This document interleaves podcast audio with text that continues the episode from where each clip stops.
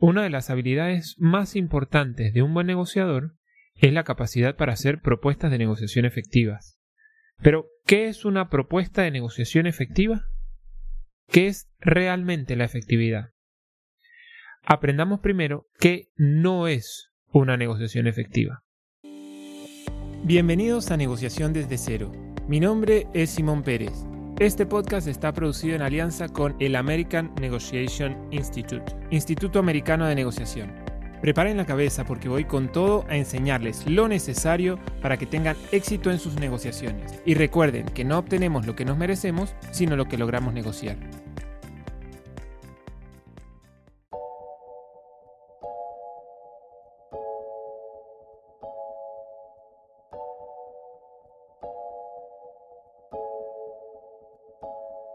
Cuando yo empecé a capacitarme en el mundo de la negociación, yo empecé, como si fuese por arte de magia, a cerrar una cantidad de tratos impresionante, como que todo se me daba. Todo lo iba cerrando, cerrando, cerrando, cerrando, cerrando, y yo decía, pero si la negociación es algo tan complejo y tan difícil, ¿por qué a mí se me da tan fácil cerrar todo? Y la verdad es que sí, estaba cerrando todo, pero el costo que yo estaba pagando por cerrarlo era altísimo y no me daba cuenta. Por ejemplo, bueno, no sé, quería alquilar un departamento, yo decía, este lo voy a alquilar y valga lo que valga, yo lo pagaba con tal y alquilar el departamento. Y es muy fácil cuando uno tiene la disposición de gastar todos los recursos necesarios, cerrar cualquier acuerdo no hay, no hay ninguna ciencia. Entonces, obviamente, eh, yo me sentía Superman pues porque cerraba todo, pero no me daba cuenta que casi todo lo que yo cerraba lo cerraba perdiendo. Esa, ese tipo de negociación que yo tenía, yo lo llamo la negociación eficaz. ¿Por qué? Porque yo conseguía lo que yo estaba buscando. Sin duda alguna, yo alcanzaba mi objetivo, pero a mi objetivo le faltaba una parte, que era no quedarme sin recursos. El tipo de negociación que yo utilizaba no era sustentable en el tiempo, porque cuando se me acabaran los recursos ya no podía hacer más nada, y al ritmo que yo iba cerrando negociaciones donde gastaba muchos recursos para conseguir algo, pues se me iban a acabar muy rápido. Ahora hay otro tipo de negociador. Este me hace acordar de un amigo mío, trabajaba conmigo vendiendo muebles de oficina, y él era un negociador que lo que él se proponía lo conseguía al costo más barato posible. Era lo que todo el mundo llama un, muy buen negociador, un muy buen vendedor, era un, un lince, es lo que comúnmente está visto como un muy buen negociador. Él era capaz de convencer a quien él quisiera de cosas que jamás hubiese sido posible convencerla.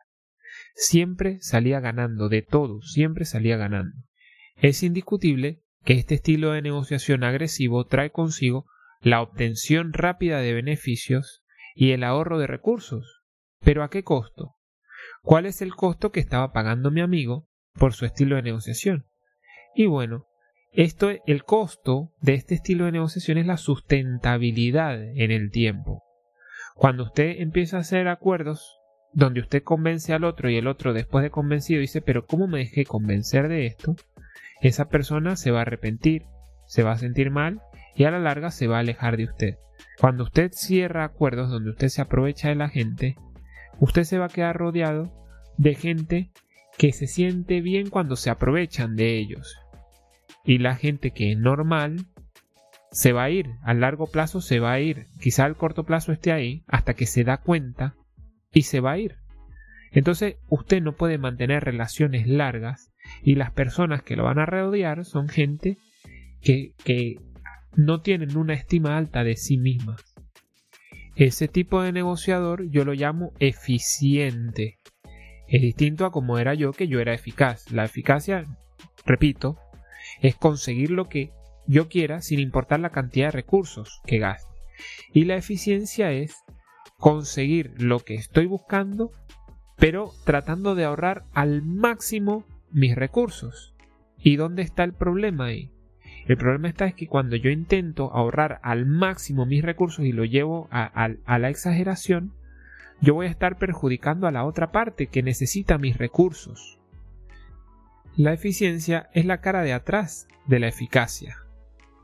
Tampoco es buena porque si bien usted sale ganando al principio, lo más seguro es que no sea un acuerdo sustentable y lo va a terminar perdiendo y va a terminar perdiendo la relación. Ahora, recordemos que estamos tratando de definir efectividad, ¿sí? La efectividad no es eficacia y la efectividad no es eficiencia. Entonces, ¿qué es la efectividad? Este término de efectividad yo lo saqué de un libro de Stephen Covey que se llama Los siete hábitos de las personas altamente efectivas, donde les voy a dejar el link en la descripción para que puedan comprarlo en Amazon. Él da una definición de efectividad que me parece espectacular, me parece excelsa. Él dice que la efectividad es el equilibrio entre sacar provecho de algo y al mismo tiempo conservar ese algo para que en el futuro podamos seguir sacándole provecho. Repito, la efectividad es el equilibrio entre sacar provecho de algo y al mismo tiempo conservar ese algo para que en el futuro podamos seguir sacándole provecho. Voy a hacer un ejemplo. Supongamos que nosotros tenemos una gallina, la gallina de los huevos de oro. Esta gallina pone huevos de oro. ¿Qué sería algo eficiente pero no efectivo? Eficiente sería poner a la gallina a hacer huevos, toda la cantidad posible de huevos, sin alimentarla bien en la menor cantidad del tiempo posible, haciendo que la gallina se esfuerce al máximo, pero eso no es efectivo porque la gallina va a perder la salud y en menos de lo que usted espera la gallina está muerta. Eso no es efectivo. ¿Qué sería lo efectivo ahí? Yo hago que la gallina ponga los huevos de oro ahora, pero los que pueda poner siempre y cuando ella esté bien y yo le pueda seguir haciendo el mantenimiento que ella requiere para que ella en el futuro siga poniendo huevos de oro. Eso es la efectividad. Saco provecho ahora, pero saco provecho después también. Y si yo tengo que sacrificar algo del provecho inmediato para ganar provecho a futuro, lo hago. Pero tampoco me voy al punto de buscar solo el provecho al futuro y ahora no tener ningún tipo de provecho porque yo necesito comer hoy y necesito comer mañana. Por ejemplo, si usted compra un taxi y su tendencia es a empezar a trabajar el taxi a la fuerza sin importar si le hace o no mantenimiento al taxi, tarde o temprano el auto le va a fallar y la gente no se va a querer montar porque el auto está sucio. Entonces al principio le generó mucho, pero después ya no le genera nada.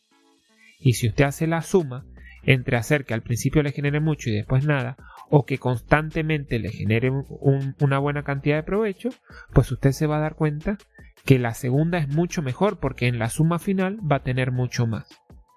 Otro ejemplo es cuando usted trabaja. Cuando usted se exige trabajando más de la cuenta, usted deja de ser efectivo. ¿Por qué? Porque al principio todo muy bien.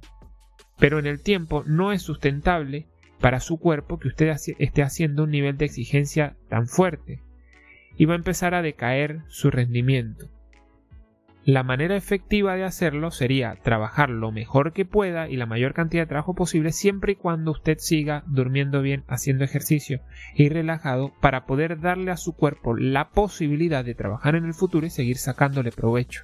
Eso es la efectividad según Stephen Covey. Fíjense la diferencia entre eficacia, que era como yo negociaba al principio, eficiencia, como negociaba mi amigo, y la efectividad. Eficacia, conseguir algo a toda costa, no importa. Eficiencia, conseguirlo con la menor cantidad de recursos posibles. Y efectividad, conseguir algo que ahora genere un provecho, pero que en el futuro lo siga generando. La eficiencia eh, no la voy a, a, catalogar como algo malo, ni la eficacia ni nada, sino solo en el ámbito de la negociación. Porque, por ejemplo, la eficiencia en los productos, por ejemplo, un aire acondicionado eficiente es un aire acondicionado que genera muy buen, muy buen clima, que enfría bastante y que consume poca energía. En esos aparatos está perfecto la eficiencia. Donde está mal buscar una eficiencia exagerada es en los acuerdos en los acuerdos, en la negociación, porque ahí usted no está haciéndolo con un aire acondicionado ni con un aparato, usted está negociando con otra persona y todo lo que usted se ahorre se lo está quitando a la otra persona. Ahora, ¿qué es una negociación efectiva? ¿Qué es una negociación efectiva? es una negociación sustentable en el tiempo donde ambas partes obtienen una buena relación costo-beneficio tanto al corto como al largo plazo. Haciendo una analogía, para poder entender la negociación efectiva con el ejemplo de la gallina de los huevos de oro, usted tiene que ver a la gallina como la relación suya con la otra parte y a los huevos de oro su beneficio de, la, de la relación.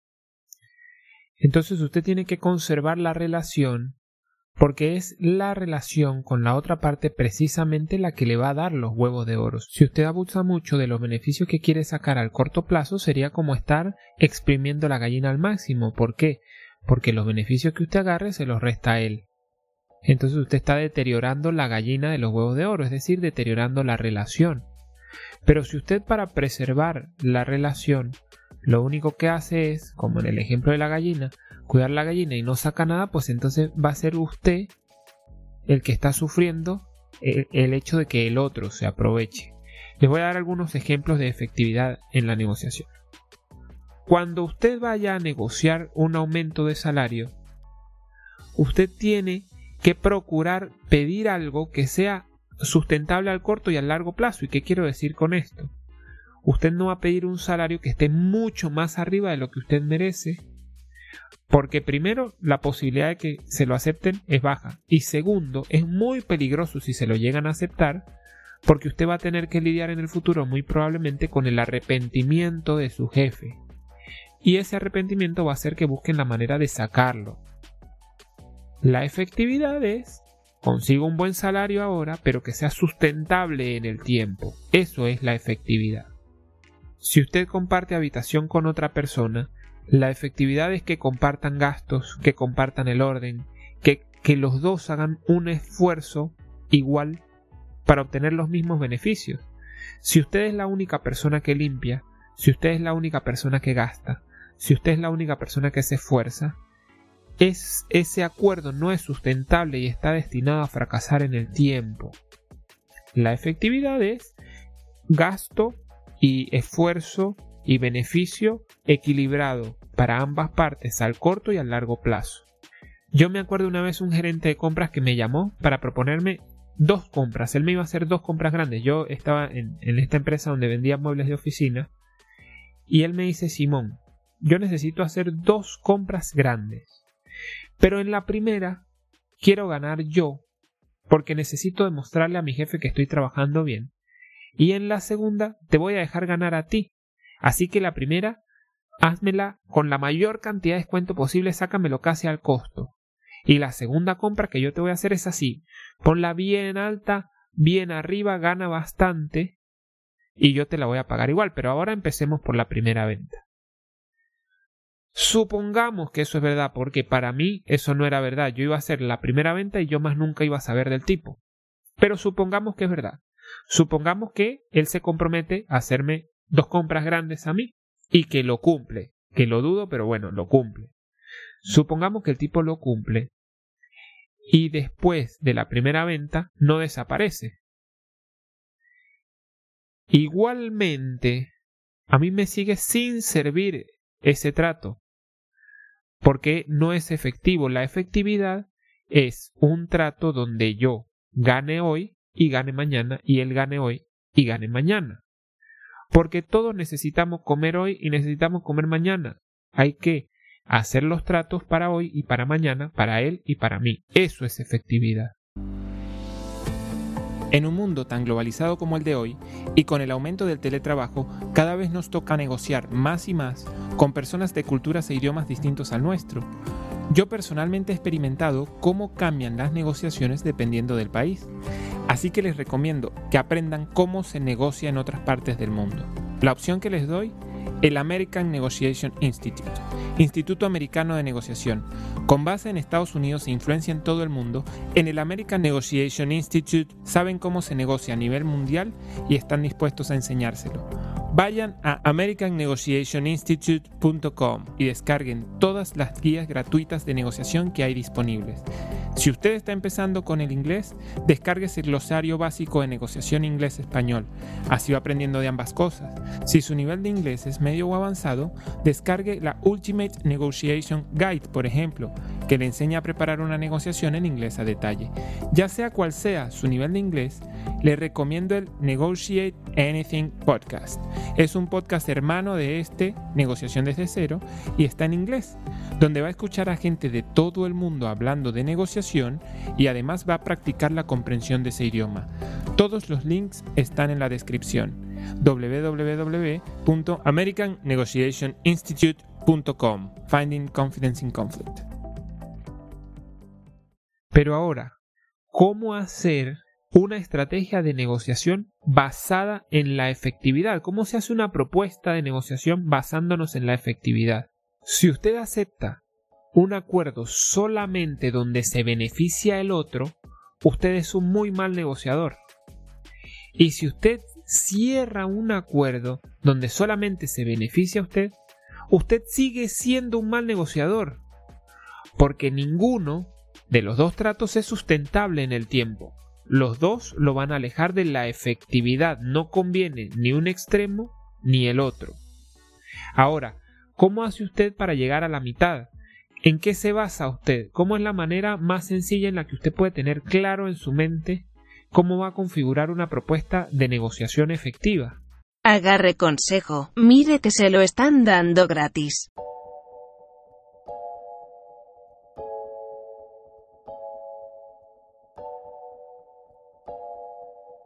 le voy a dar dos consejos. Estos dos consejos son simples, pero son a veces muy difíciles de recordárselos cuando usted está haciendo una estrategia. Así que apréndaselos y póngalos en práctica. Yo le voy a dar la parte de enseñárselos para que usted los pueda aprender, pero está en usted ponerlos correctamente en práctica. Primer consejo. Resista la tendencia de pensar únicamente en usted. Por ejemplo, cuando usted va a pedir un aumento de salario y usted va, entra a la oficina de su jefe, su jefe sabe que usted va a venir a pedir por usted. Los jefes ven a los empleados como gente egoísta, porque cada vez que entra el empleado entra a pedir. Nunca un empleado ha entrado y ha dicho, hola, sí, vengo a darle plata. Eso no, no pasa, jamás no va a pasar. Porque la tendencia natural de todo el mundo es pensar únicamente en sí mismo. Y esa tendencia que la tienen los demás y que la aplican con usted, usted también la tiene y también es factible que usted haga lo mismo. ¿Cuál es el problema de pensar solamente en usted? Que la probabilidad de acuerdo es muy baja. Cuando usted piensa únicamente en usted, el otro no, no, va, no va a estar de acuerdo, no, no, no le va a cerrar porque dice, ajá, ¿y, ¿y yo a dónde quedo? Pero hay otra consecuencia quizá mucho más grave, que es que no cierre el acuerdo. Y es que si lo cierre. Porque si usted logra cerrar un acuerdo solamente pensando en usted y beneficiándose en usted, usted está muy cerca de que el otro se arrepienta. Y si el otro se arrepiente va a estar buscando o la venganza o la manera de romper la relación y usted se va a quedar sin nada. Así que, pensando solamente en usted, usted está cimentando las bases para perder la relación ruegue que no se lo acepten, porque le sale mejor a que si se lo aceptan. Yo tenía una empleada, me ayudaba a vender las alfombras. Ella era muy buena trabajadora, era de verdad espectacular. Y ella trabajaba en el horario de la tarde y yo en un momento me vi en la necesidad de cambiarla al horario de la mañana, pero no fue que le dije, bueno, a partir de mañana empiezas en la mañana, no, no fue así. Yo le dije, o sea, yo sabía, yo sabía que si yo le pedía que viniera a la mañana, ella me iba a decir que sí. Pero yo, lo, yo sabía que ella hacía eso porque ella simplemente le costaba mucho hablar, eh, le costaba mucho decir que no. Y a mí no me convenía bajo ningún concepto que ella me dijera que sí y que internamente pensara que no. Porque ella lo que iba a hacer era decirme que sí y venir a trabajar hasta encontrar otro trabajo e irse y dejarme a mí sin el empleado. Así que la llamé y le dije, mira, hoy estás trabajando en la tarde y yo quiero y tengo la idea que vayas a trabajar en la mañana, pero no quiero que me respondas ahora. Yo mañana voy a hablar esto contigo y te lo voy a pedir. Y yo quiero que lo pienses y que llegues con una respuesta acorde, que lo pienses con tu familia, con tu pareja, con quien lo quieras pensar, para que llegues con una respuesta acorde a lo que yo estoy proponiendo.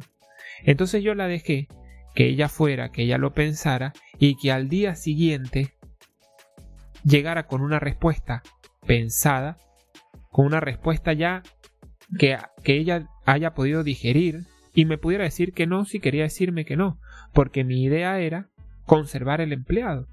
Y por ahí ella me, decía que no y yo lograba buscar de una manera de adaptarme o buscar una manera de no pasarla de la tarde a la mañana, sino moverle simplemente unas horas y llegar a un acuerdo con ella, pero no perderla. Por eso es muy importante que también, incluso a pesar de que usted tenga la oportunidad de pensar únicamente en usted, no lo haga porque del otro lado hay un humano también, que quizás se equivoca negociando, que quizá le cuesta decir que no. Y usted no se puede aprovechar de eso porque le va a salir mal. En el futuro, a, lo a la larga, le va a salir mal. Segundo consejo. No acepte un acuerdo donde el otro no haya pensado en usted. Esto es muy normal, muy común, más de lo que nosotros pensamos, porque la gente va a pedir por sí misma. Entonces usted se va a encarar en su vida muchas veces donde la otra persona no está pensando en usted. Y usted no tiene por qué aceptarlo, porque si usted lo acepta, el que se va a arrepentir es usted. Y va a cortar la relación y además va a sacrificar muchos recursos. Aquí hay un concepto fundamental que quiero hablar de las relaciones y es el desgaste. Cuando hay aprovechamiento de una de las dos partes en una relación, en una negociación, cuando los acuerdos son asimétricos, empieza el desgaste. ¿Y qué es el desgaste? Bueno, la parte que está siendo perjudicada dice, bueno, yo aguanto, pero hasta cierto punto y cada vez se va desgastando, se va desgastando hasta que esa parte dice, bueno, no aguanto más, se terminó la relación. Hay que tener cuidado con el desgaste para ambas partes. Así que no le conviene hacerlo, no le conviene el arrepentimiento ni de la otra persona ni suyo, por el bien de la relación y por el bien de la efectividad. Ahora, ¿cómo se defiende usted de que venga alguien quizá con mayor poder que usted o que usted no estaba esperando la negociación y le proponen algo? ¿Cómo se defiende usted de que le hagan una propuesta donde solamente son los otros los que están ganando y no lo están tomando en cuenta usted? Bueno, cuando usted sienta que le están haciendo eso, usted lo que tiene que hacer es etiquetarlo. Si a usted alguien le dice, bueno, vengas el sábado a trabajar y usted trabaja el lunes a viernes, usted le dice, ya va, yo trabajo el lunes a viernes, usted me necesita el sábado, perfecto. Usted está ganando si yo vengo el sábado, porque ya tiene quien le abra el, sábado. Pero ¿qué estoy ganando yo? ¿Trabajar un día más? ¿Esa es mi, mi ganancia? Entonces usted, al etiquetarlo, pone en palabras algo que estaba implícito en el acuerdo, pero que el otro no lo iba a decir porque sencillamente no le convenía o porque no lo podía ver. Pero si usted lo etiqueta, usted tiene mayor propiedad y basamento para decir que no, y también para persuadir al otro de que el otro le entregue a usted algo a cambio. Entonces, una manera de defenderse es etiquetando lo que está pasando, poniendo en palabras su pensamiento y dejando en evidencia que no es razonable y que no es sustentable lo que le están planteando. Cuando usted sospeche que se están aprovechando suyo, convierta cada pedido en una negociación. ¿Puedes hacer esto? Bueno, ¿a cambio de qué? O bueno, lo hago, pero también quiero esto. Cada vez que le pidan algo, no es un pedido, es una negociación. Pero esto solo lo tiene que utilizar cuando usted sospeche que se están aprovechando suyo.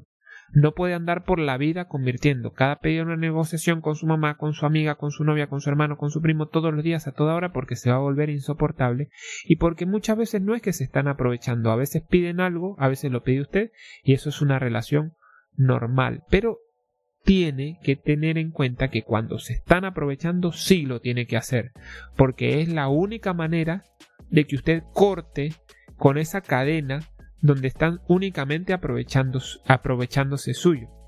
Así, le repito, cuando sospeche que se están aprovechando suyo, convierta cada pedido en una negociación.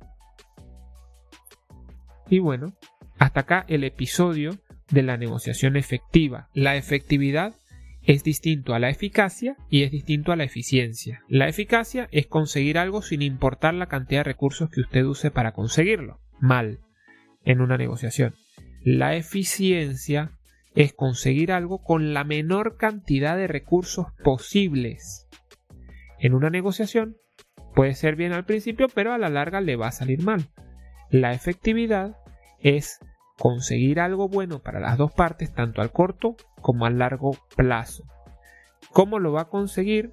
Resista la tendencia de pensar únicamente en usted y nunca acepte una propuesta donde usted no está siendo tomado en cuenta.